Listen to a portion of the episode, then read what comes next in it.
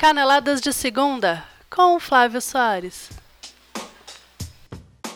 Com o título de campeão brasileiro de 2017 já definido, Grêmio, Palmeiras e Santos lutam pelos prêmios em dinheiro que a CBF distribuirá para o segundo, terceiro e quarto colocados da competição. E não é pouca coisa. E na rodada onde os brigões do Flamengo carimbaram a faixa de campeão do Corinthians, o Fluminense escapou definitivamente do risco de descer à Série B em 2018.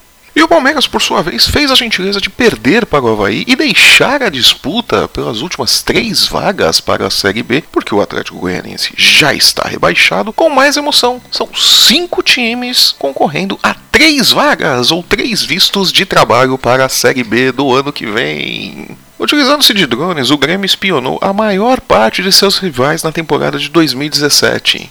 E aí? Drone ganha jogo? Supostamente apalavrado com o Palmeiras para 2018, vale a pena manter Lucas Lima no elenco do Santos? Precisando fazer caixa para a temporada de 2018, quem o São Paulo vai colocar no balcão de vendas desta vez? Eu sou Flávio Soares e estes são alguns dos destaques das nossas caneladas para o ganhador.com.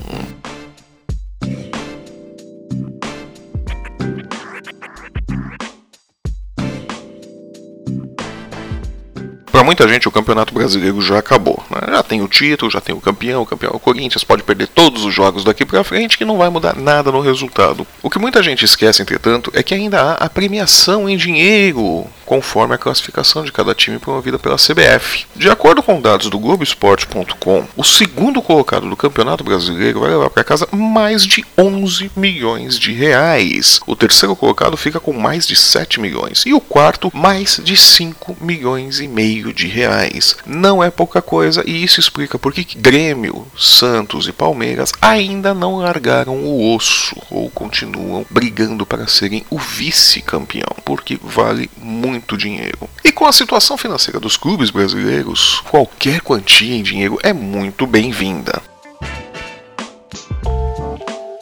Sobre a 36 rodada em si, não tivemos muitas surpresas. Né? O Santos venceu o time reserva do Grêmio, como era de se esperar, por 1 a 0. O Atlético Mineiro goleou o Curitiba por 3 a 0. Fez mais do que sua obrigação, um time muito superior e já precisava mostrar essa superioridade em campo. Né?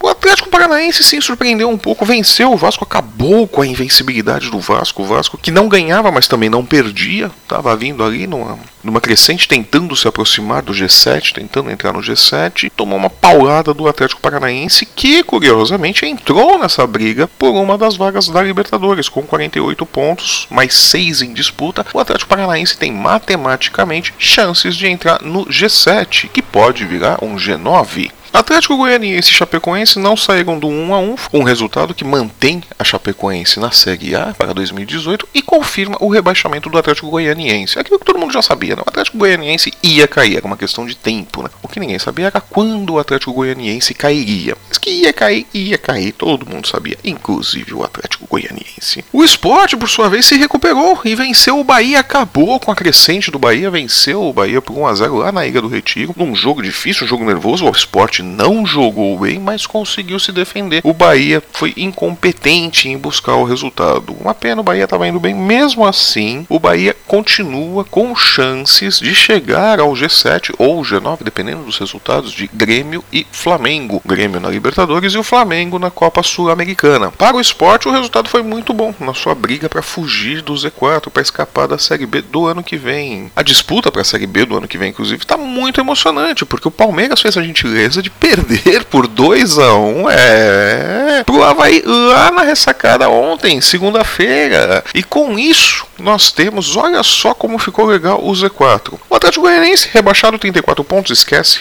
Game over pro Atlético Goianiense. Mas, com 6 pontos ainda em disputa no campeonato, Havaí, Esporte e Ponte Preta podem chegar a 45 pontos o que os colocariam à frente de Curitiba e Vitória. O Curitiba com 43 pontos e o Vitória com 40 pontos hoje. Isso quer dizer que do 15º colocado até o 19º colocado no Campeonato Brasileiro, pela ordem Curitiba, Vitória, Ponte Preta, Esporte e Havaí, qualquer um pode ser rebaixado ainda, faltando duas rodadas para o final do campeonato. O Palmeiras embolou tudo com essa derrota, voltou a dar uma emoção maior para o Z4, né? O G4 ali, G7, G9, não tem muita emoção, né? O Flamengo carimbou a faixa do Corinthians com 3 a 0 ali, o jogo em si não foi essas coisas, para dizer a verdade, o jogo foi bem fraquinho, né? Emocionante mesmo foi a briga de Rodolfo e Felipe Vizeu, os brigões flamenguistas que se desentenderam no primeiro tempo, a coisa foi feia. Se tivesse havido seriedade do juiz, os dois teriam sido expulsos, né? O Rodolfo pela agressão, porque o Rodolfo, nos minutos finais do primeiro tempo, numa cobrança de escanteio a favor do Corinthians, dá um soco nas costas do, do Viseu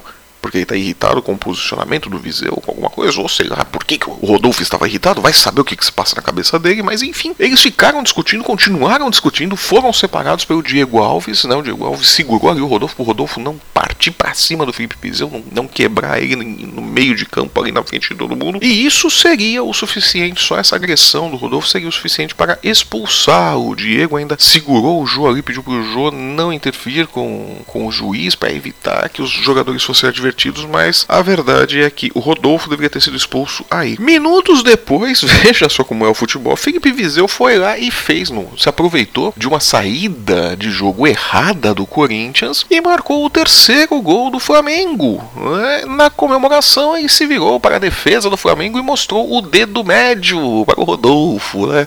Eu, no lugar do Felipe Viseu, teria feito uma metralhadora de dedos médios para o Rodolfo. Né? Teria feito o resto do jogo com o dedo médio esticado para o Rodolfo. Né? Claro que é comemoração do Felipe Viseu seria motivo para expulsão.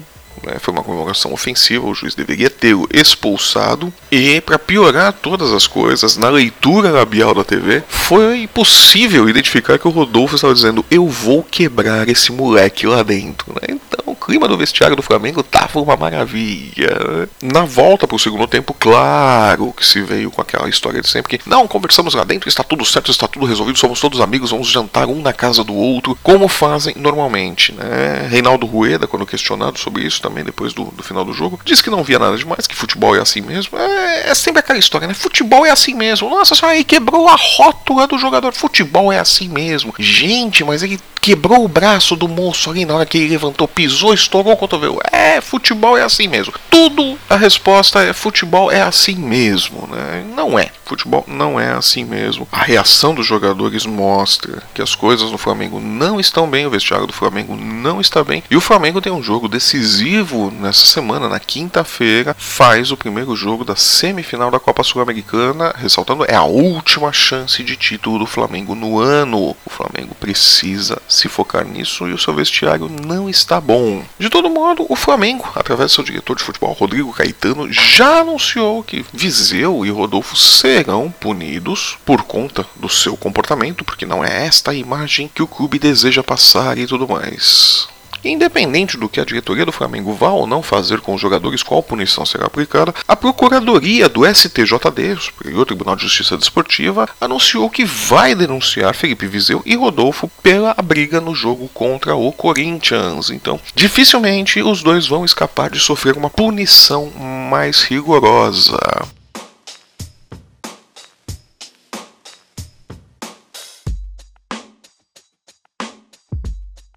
Aliviado com a vitória por 2 a 0 do Fluminense contra a Ponte Preta, que garante o clube na Série A por mais uma temporada, ufa! Abel Braga não sabe se continua no clube em 2018. Agora que a missão de manter o Fluminense na Série A foi cumprida, o técnico vai esperar baixar a adrenalina e vai conversar com a diretoria. Abel Braga, que é um técnico muito bom, que fez milagre com esse time do Fluminense.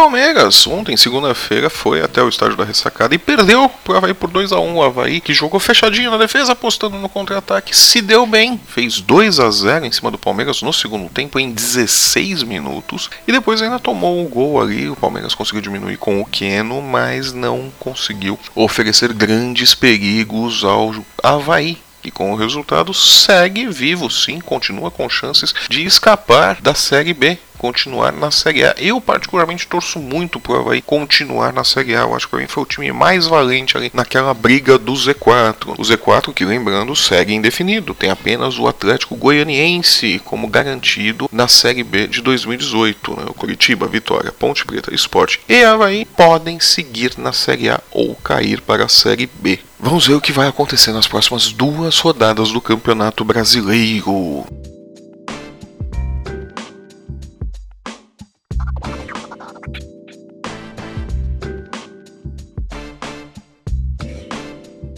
Pouco se importando com o Campeonato Brasileiro e ainda na vice-liderança, o Grêmio tem nessa semana o primeiro jogo da final da Copa Libertadores contra o Lanús, lá na Arena do Grêmio, em Porto Alegre. E a polêmica da semana não é com relação às qualidades do Grêmio dentro de campo, como ele pode fazer para vencer o Lanús, e sim a denúncia que a reportagem da ESPN levou ao ar nesta segunda-feira, informando que o Grêmio usou durante toda a temporada drones, câmeras e um serviço ali de espionagem para ver os treinos abertos e fechados de seus rivais no ano. E isso abriu uma discussão, né? Se isso é ético, se isso é correto, se isso é honesto. Segundo a reportagem da ESPN, um homem teria sido contratado pelo clube, pelo Grêmio, para filmar e fotografar treinos dos adversários na Libertadores, na Copa do Brasil e no Brasileirão. Este homem foi flagrado pela ESPN na última sexta-feira nos arredores do CT do Lanús, na Argentina, colocando um equipamento para voar, enquanto a equipe de Jorge Almiron fazia um treino fechado. Então a coisa ficou meio esquisita.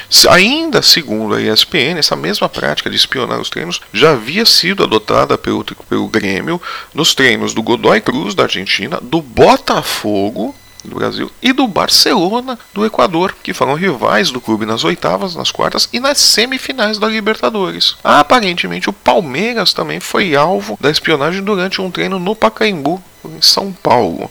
Ah, o ponto todo é que não é é, proibido usar drones para sobrevoar o treino do adversário. Não existe, até onde eu sei, legislação para isso. Não há nada de errado, não há crime, no meu entendimento, né, no meu pouco entendimento. O Grêmio não cometeu nenhum crime nesse sentido, mas eticamente, esportivamente, é uma canalice fazer isso. Me desculpe, o pessoal do Grêmio, mas é, é feio fazer isso, né? Mas não se sabe também se outros clubes não fizeram isso né, o Grêmio foi pego. Não se sabe se outros clubes também já não usaram desse expediente e não foram pegos até agora. De todo modo, o Grêmio, independente de drones ou não, drone não entra em campo, drone não ganha jogo. Né? Se o Grêmio espionou tantos é, jogos assim, o Grêmio teve derrotas também na temporada, teve jogos ruins, então os drones não definem o resultado. Podem facilitar uma coisa ou outra, diminuírem o grau de surpresas que o Grêmio vai enfrentar na partida, mas não vão ganhar o jogo. Né? Os drones não vão fazer isso. independente de drones, o Grêmio joga amanhã, quarta-feira, a primeira partida da final da Copa Libertadores de 2017. Joga o ano do Grêmio nesta final. O Grêmio que foi eliminado em todas as competições mata-mata que disputou nesse ano, abriu mão do brasileiro muito precocemente, agora precisa conquistar a América para fazer valer o seu ano de 2017 para que Renato Gaúcho dê um cala-boca em seus críticos, né, por conta do seu planejamento. Só o título da Libertadores dará a Renato Gaúcho a razão sobre seus críticos. O Grêmio tem tudo para levar o título. O Grêmio é um time estruturado, o Lanús é um time perigosíssimo, mas jogando em casa, o Grêmio na minha opinião, tem mais chances. Vamos ver amanhã o que vai acontecer. E vamos ficar de olho também na quinta-feira, porque na quinta-feira o Flamengo faz o jogo, o primeiro jogo das semifinais da Copa Sul-Americana. Também a competição que define o ano do Flamengo. O Flamengo que investiu mundos e fundos, gastou o que podia e o que não podia para montar um super elenco e não ganhou absolutamente nada nesta temporada, além de um campeonato carioca. E vamos concordar, gastar o que o Flamengo gastou para fazer um time que vence apenas o Campeonato Carioca é um péssimo negócio. Né? O Corinthians gastou muito menos e ganhou o Paulistão e o Brasileiro na hora do Flamengo rever algumas coisas ali e pode significar também a permanência ou não de Reinaldo Rueda no comando do time. Né? Um resultado ruim na Copa Sul-Americana pode pôr um ponto final na passagem, na aventura de Reinaldo Rueda pelo clube da Gávea. Vamos ficar de olho nisso daí. Ah, o seu Reinaldo Rueda não tá agradando todo mundo lá no Rio de Janeiro, não. Aquela cara de sono dele, né? Nossa senhora.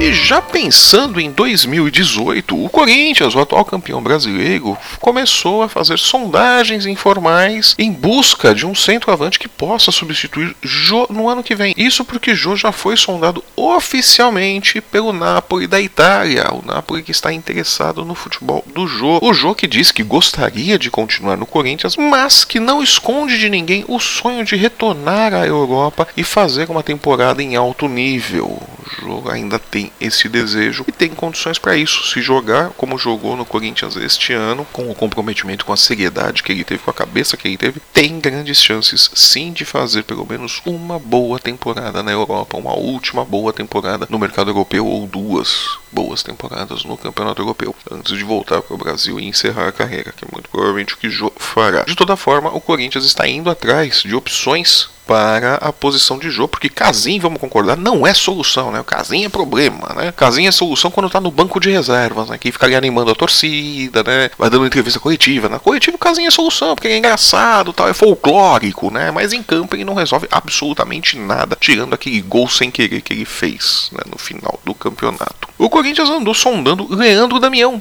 que pertence ao Santos, mas está no Internacional. Leandro Damião, que tem uma identificação muito grande com o Internacional, com o clube, com a torcida, e que já manifestou interesse em continuar com a equipe colorada, disputar a Série A do ano que vem pela equipe colorada. O Santos não faz objeção nenhuma, não faz questão nenhuma de continuar com Leandro Damião, não faz objeções à negociação, às negociações de Leandro Damião, então contratar Leandro Damião não está difícil. É, resta saber agora para que lado o coração dele vai pender, se de repente uma proposta do Corinthians o anima, ou se ele prefere continuar no Internacional. Eu, no lugar dele, continuaria no Internacional. Foi o clube onde ele rendeu mais em sua carreira. Os melhores momentos de Leandro Damião no futebol foram no Internacional. Eu continuaria por lá, não viria para o Corinthians. Corinthians que já andou também informalmente perguntando sobre Júnior Dutra e tal. De repente pode pintar alguma coisa. O Corinthians ainda está ali na, na, na briga procurando um centroavante, um plano B caso Jô vá embora. Eu, no lugar dos dirigentes do Corinthians, da comissão técnica do Corinthians, começaria a investir em Carlinhos. Carlinhos tem qualidades para ser um bom centroavante. Vamos falar que ele é imaturo, que ele é jovem, mas Gabriel Jesus também era imaturo, era jovem e arrebentou quando, quando entrou em campo, quando foi titular. Neymar também era jovem, era imaturo e arrebentou também. Foi entrando, foi entrando foi arrebentando gradualmente. Esse negócio de ser jovem, ser imaturo, não é desculpa. Tem que colocar a molecada para jogar. Claro, preservando para não queimar o talento, mas eles precisam jogar. Eu acho que Carlinhos merece uma chance nesse time do Corinthians já há algum tempo. De todo modo, o Corinthians começa a se preparar para a temporada de 2018, precisa se preparar para a temporada de 2018, que com excelente de 2017 não vai longe em 2018 né, e precisa se reforçar. Já tem praticamente certa a venda de Guilherme Arana para o mercado europeu, então o Corinthians já vai precisar de um lateral esquerdo e começa a ver como vai resolver a questão de ataque. O Corinthians que precisa se reforçar para disputar dignamente a Libertadores. Chances de título é muito cedo para falar ainda, mas o Corinthians precisa pelo menos se apresentar com dignidade na Libertadores do ano que vem.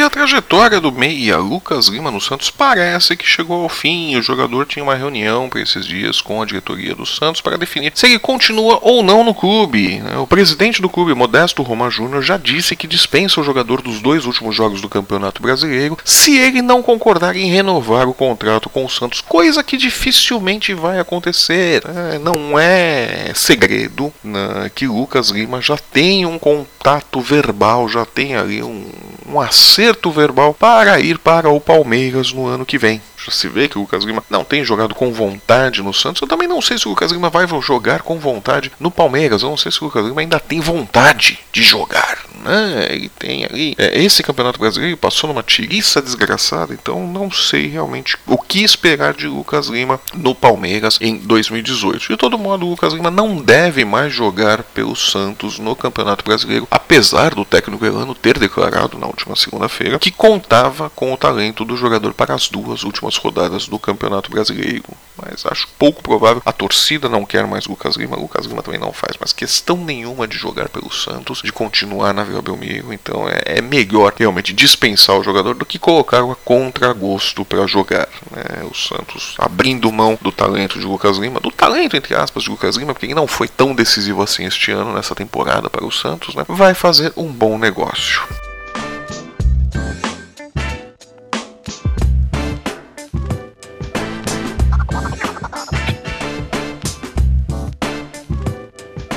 Livre do risco de rebaixamento, o São Paulo agora começa a planejar a sua temporada de 2018, ou pelo menos deveria começar a planejar a sua temporada de 2018. E para fazer uma boa temporada, a primeira coisa que o São Paulo tem que fazer é assumir que 2017 foi uma temporada péssima, que o planejamento foi inexistente, que equívocos mortais foram cometidos e que para montar um time com a cara de Dorival Júnior, jogadores terão que ser vendidos. Se o São Paulo pretende ficar com Hernanes e contratar Jusilei, para montar um time mais ao estilo de Dorival Júnior, alguém vai ter que ser vendido. No momento, a melhor opção de venda é Cueva, um jogador que não esconde de ninguém seu descontentamento com o São Paulo, que não esconde seu mau humor, não joga com vontade. Né? O São Paulo precisa definir de uma vez se o Cueva serve ou não para o elenco, para ser mantido no clube do Morumbi. Na minha opinião, não. Na minha opinião, a, a relação de Cueva e do São Paulo já se desgastou demais. Né? O Cueva veio com um status de astro maravilhoso, não foi, perdeu espaço, não gostou de perder espaço e começou a jogar com má vontade. Tem talento, tem talento, mas não está contente. É melhor o São Paulo vender o Cueva, fazer caixa e trazer reforços pontuais para as posições em que ele precisa para ter um time competitivo em 2020 2018 para não passar o desespero que passou em 2017. O São Paulo fez uma temporada para ser esquecida completamente. Então vamos ver o que o São Paulo vai fazer. Quem também pode entrar numa possível negociação é o zagueiro Rodrigo Caio, que já teve sondagens da Europa no passado, mas que com a irregularidade do São Paulo nessa temporada perdeu um pouquinho de mercado, mas ainda assim é um nome forte para ir jogar na Europa. Então, São Paulo talvez não consiga segurar também Rodrigo Caio, né, que é um dos alicerces de sua defesa, apesar de não ter feito uma boa temporada em 2017. Como todo o São Paulo, Rodrigo Caio também afundou em 2017. De todo modo, o São Paulo vai precisar fazer caixa, não vai ganhar muito dinheiro de premiações do Brasileirão, diferente de Grêmio, Palmeiras e Santos que estão lá em cima e vão encher a burra de dinheiro. O São Paulo vai ter que sair juntando moedas para montar um time em 2018. É o preço que se paga pelo planejamento deficiente que foi feito em 2017. Talvez a diretoria do tricolor paulista aprenda com seus erros e faça um 2018 melhor.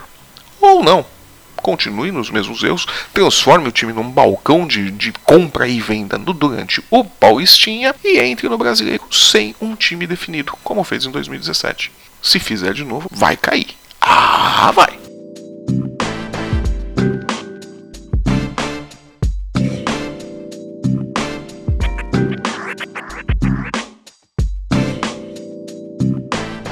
Esses foram os assuntos de hoje nas nossas caneladas para o ganhador.com. E se você estranhou o programa indo ao ar na terça-feira e não na segunda-feira, temos dois motivos para isso. Primeiro, problemas com logística da nossa internet. Né? Os suntuosos estúdios Soares mudaram de endereço e tivemos alguns problemas com a instalação da nossa internet, do nosso Wi-Fi, da nossa TV a cabo. Ah, meu Deus, as crianças não me deram sossego esses dias. De todo modo, o problema foi solucionado. Mas nós também já tínhamos o projeto de passar as nossas caneladas para as terças-feiras e não mais as segundas. Então, aproveitando este problema de logística com a instalação da nossa internet, nós já estamos mudando o dia oficial das caneladas, né? Que agora não serão mais caneladas de segunda. Né? Precisamos de achar um novo nome. Então, sintam-se à vontade para sugerir, mandarem a sua sugestão, colocarem nos comentários aí como vocês acham que o programa deve se chamar a partir de agora agora. Por enquanto, vamos manter a nossa vinheta de caneladas de segunda, mas estamos procurando um novo nome. E por favor, não me venham com caneladas de terça, porque caneladas de terça até eu consigo sugerir. Né? Com isso encerramos o nosso programa. Eu sou Flávio Soares e estas são as minhas caneladas para o ganhador.com. Se você gostou do nosso programa, deixe seu comentário, deixe a sua sugestão, dê o seu joinha, dê o seu curtir. Siga-nos em nossas redes sensuais, no Facebook, no Instagram e no Twitter. Basta procurar ali pelo ganhador. Se você está ouvindo nosso programa pelo YouTube, assine nosso canal e não perca nenhuma atualização. Eu volto na próxima sexta-feira. É, essa semana eu volto na sexta-feira, falando do primeiro jogo da final da Libertadores e do primeiro jogo do Flamengo na semifinal da Copa Sul-Americana. E também falando sobre a 37ª rodada do Campeonato Brasileiro no final de semana. Campeonato Brasileiro que ainda vale muito dinheiro e tem uma briga divertidíssima no Z4. Então, muito obrigado pela sua companhia e audiência. Nos vemos na próxima sexta. Até lá!